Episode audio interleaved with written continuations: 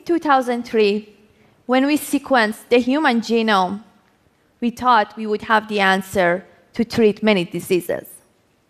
But the reality is far from that. Because in addition to our genes, our environment, and lifestyle could have a significant role in developing many major diseases.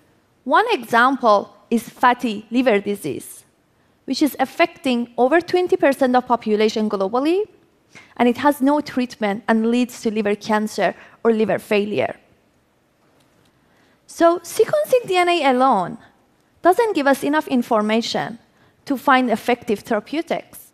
On the bright side, there are many other molecules in our body. In fact, there are over 100,000 metabolites. Metabolites are any molecule that are super small in their size. Known examples are glucose, fructose, fats, cholesterol, things we hear all the time.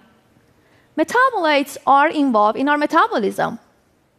They are also downstream of DNA. So they carry information from both our genes as well as lifestyle. Understanding metabolites is essential to find treatments for many diseases. I've always wanted to treat patients. Despite that, 15 years ago, I left medical school as I missed mathematics. Soon after, I found the coolest thing I can use mathematics to study medicine. Since then, I've been developing algorithms to analyze biological data. So it sounded easy. Let's collect data from all the metabolites in our body, develop mathematical models to describe how they are changed in a disease, and intervene those changes to treat them. Then I realized why no one has done this before. It's extremely difficult. There are many metabolites in our body. Each one is different from the other one.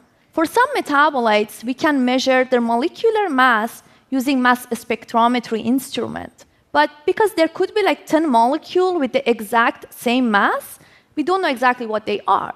And if we want to clearly identify all of them, we have to do more experiments, which could take decades and billions of dollars. So we develop an artificial intelligence or AI platform to do that. We leverage the growth of biological data and build a database of any existing information about metabolites and their interactions with other molecules. We combine all this data as a mega network. Then, from tissues or blood of patients, we measure masses of metabolites and find the masses that are changed in a disease. But as I mentioned earlier, we don't know exactly what they are. Like a molecular mass of 180 could be either glucose, galactose, or fructose. They all have the exact same mass, but different functions in our body.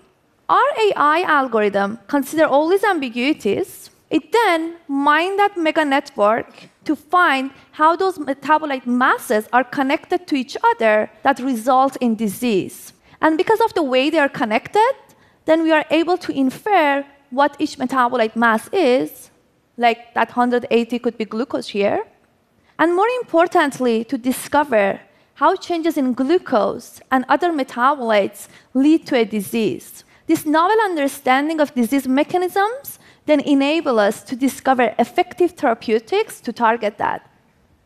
So we formed a startup company to bring this technology to the market and impacts people's lives.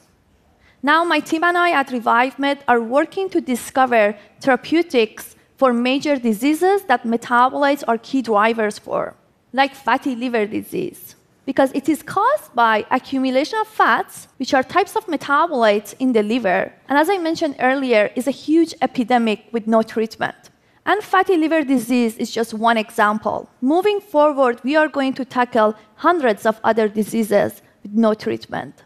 And by collecting more and more data about metabolites and understanding how changes in metabolites leads to developing diseases, our algorithms will get smarter and smarter to discover the right therapeutics for the right patients.